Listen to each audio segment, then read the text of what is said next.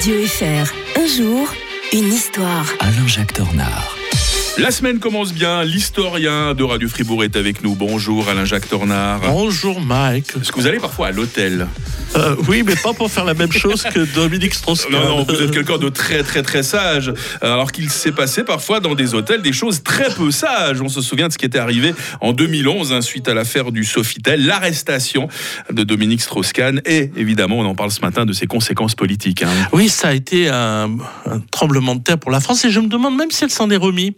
Euh, parce que Ah pour les Français, c'est pas bon euh, un homme politique qui va donner dans la gaudriole, c'est pas un problème. Il avait déjà eu pas mal d'histoires euh, du côté de Lille justement, Hilton euh, et tout. Puis euh, les, les- les journalistes, tout ça fermait les yeux parce qu'en France, on n'en a rien à faire. On n'est pas aux un- États-Unis. hein. oui, un homme qui trompe pas sa femme ou une femme qui trompe pas son, son homme, finalement, c'est c'est ça qui est un peu bizarre dans le monde politique. hein. On doit tous avoir des casseroles dans le monde politique français.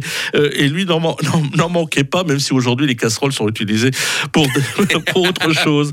Et donc, notre Dominique Strauss-Kahn, qui a quand même 62 ans à l'époque, mais qui est toujours assez vert, et bien, sévère, euh, oui, en VRT, eh bien, est directeur quand même général du Fonds monétaire international. Un personnage, Et- hein. eh bien, on vient le chercher dans son avion, dans l'avion qui devait l'emmener en France. Mmh. C'est à quelques heures près, il aurait été sauvé parce que forcément que les Français auraient peut-être pas fait, euh, l'auraient pas estradé naturellement.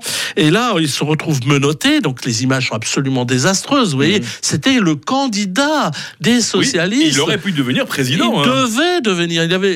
C'était un véritable boulevard qui s'ouvrait. Mm. Euh, le président Sarkozy avait très peur de, de lui parce que il était euh, un homme compétent. Et ah, alors, pour- pour- Mm. en matière économique, euh, c'était euh, le sommet, quoi, Mm. hein, le pompon. Et donc, voilà, il se fait arrêter. Bon, vous savez que c'est la pauvre histoire avec la Naf, Nafistassou Diallo Ouais. au Sofitel. Alors, de chambre. hein. alors, bon, je vous passe toutes les péripéties. Finalement, il va être libéré sous caution. Quand on a de l'argent aux États-Unis, on peut faire beaucoup de choses. Et on trouvera un arrangement, finalement, euh, Mhm. euh, financier. Mais il n'empêche que cela va, bien sûr, ruiner sa carrière sur le plan euh, politique, ouvrir la voie à, à quelqu'un auquel on ne s'attendait pas du tout. François Hollande. François Hollande, avec les conséquences que l'on connaît, puisque ben, finalement, François Hollande lui-même va ouvrir la voie à un certain Emmanuel Macron. Mhm. Donc, Ouais. euh, sans doute que sans cette histoire, voyez, encore une fois, comme l'autre jour, quand on parlait de l'effet papillon, Ouais, hein, ouais. eh bien. euh, C'est euh, sympa de faire parfois un peu d'histoire-fiction. Voir Oui, oui, Qu'est-ce oui. qui se serait passé s'il y avait eu telle ou telle Parce chose que Fran- euh, Emmanuel Macron est finalement la, la créature euh, de euh, François Hollande. Mm. Donc sans François Hollande, sans doute pas d'Emmanuel Macron, parce que Strauss-Kahn se méfiait beaucoup de la concurrence. Ouais. Euh, mais comme on dit, ceci est une autre histoire, Mike.